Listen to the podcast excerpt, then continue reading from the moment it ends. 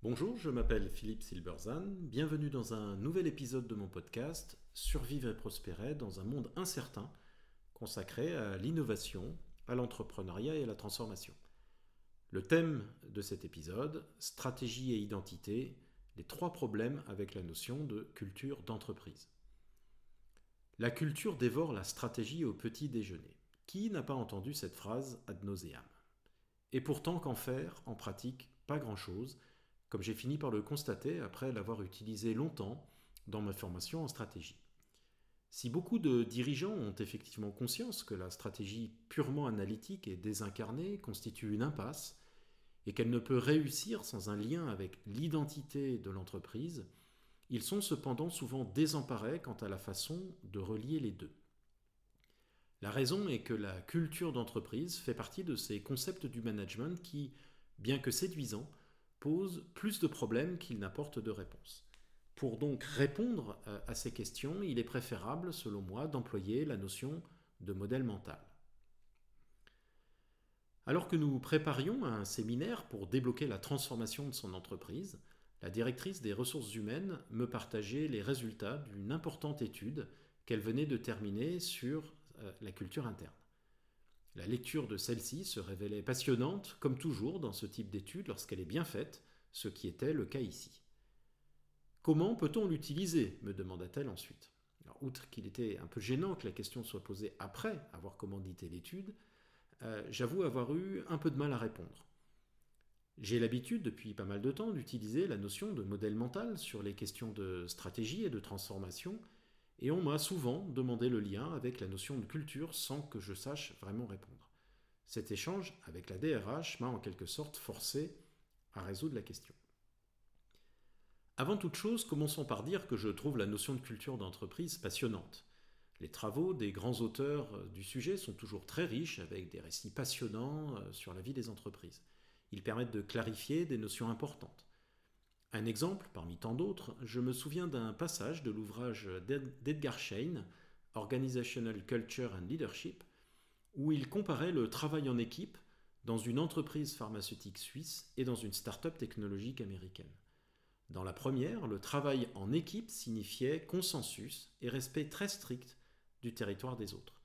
Dans la seconde, travail en équipe signifiait discussion très intense et valorisation du conflit vu comme créatif.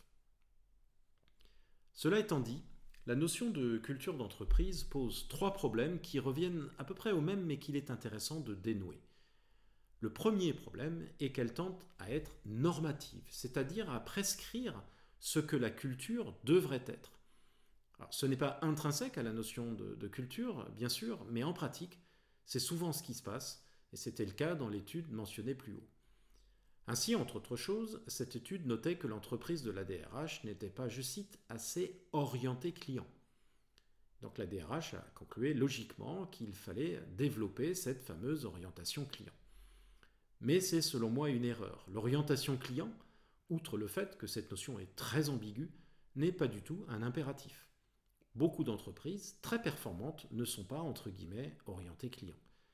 Il en va de même pour les autres éléments de culture mis en avant, Beaucoup d'entreprises très performantes, par exemple, ne valorisent pas le travail en équipe ou la créativité ou l'innovation. Le second problème est que les valeurs constituant la culture représentent souvent des choix alternatifs. C'est même la condition de leur force. Pour reprendre le point précédent, une entreprise qui valorise le fait d'être à la pointe de la technologie ne pourra pas être également orientée client. Elle se focalisera sur ce qu'elle croit être bon en termes de produits et non sur ce que les clients lui demandent. Par exemple, Nestlé a ignoré les études de marché négatives lors du lancement de Nespresso, tout simplement parce qu'elle croyait au produit. Le propre de la culture est qu'elle met en avant des valeurs et qu'elle en rejette d'autres. Le troisième problème est que la notion de culture n'est pas actionnable. La culture se constate, elle se décrit éventuellement dans ces fameuses études très riches, mais comment se change-t-elle?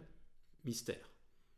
En tout cas, nourris de ces riches lectures, les managers se retrouvent le lundi matin à gérer leurs équipes, conscients de l'importance de ce truc appelé culture, mais ne disposant ni des moyens ni des outils pour le faire, malgré moult séminaires. Après des dizaines d'années de travail sur le sujet par les plus brillants esprits, c'est quand même un petit peu embêtant. Dans mon expérience, la culture n'est donc pas un concept, encore une fois, actionnable par les managers. L'une des raisons est qu'elle est plutôt une conséquence de quelque chose de profond. Et ce quelque chose, ce sont les modèles mentaux euh, profonds de l'organisation. Comme l'observait l'ethnologue Yuval Harari, l'humanité s'est fondée autour de mythes partagés, ces grandes croyances que nous avons sur nous-mêmes et sur comment fonctionne le monde. Il en va de même pour les organisations. Au cœur de chacune d'entre elles se trouvent quelques modèles mentaux, en général deux, dont pratiquement tout dérive, et notamment la culture.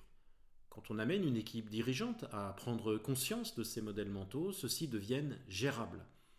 Ils ont une grande puissance à la fois explicative, nous prenons telle ou telle décision parce que nous avons telle ou telle croyance, et performative, c'est-à-dire qu'ils constituent un point d'entrée dans l'organisation permettant d'agir concrètement pour dénouer des blocages.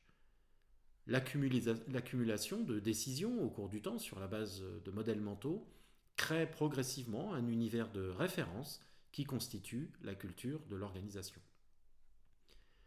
Et donc le fameux problème de nos dirigeants, celui de lier la stratégie à l'identité de l'organisation, se résout simplement. Nous agissons au niveau opérationnel comme au niveau stratégique sur la base de croyances profondes, nos fameux modèles mentaux. Ces modèles définissent notre singularité, c'est-à-dire c'est ce qui nous rend uniques. Ils traduisent notre vision du monde sur laquelle se fonde à la fois notre stratégie et notre management. L'exposition des modèles mentaux est donc l'étape préalable à la démarche stratégique, a fortiori dans un monde de rupture où les modèles sont profondément remis en question. Merci de votre attention. Vous pouvez retrouver cette chronique et bien d'autres sur mon blog www.philippe-silberzan.com. À bientôt!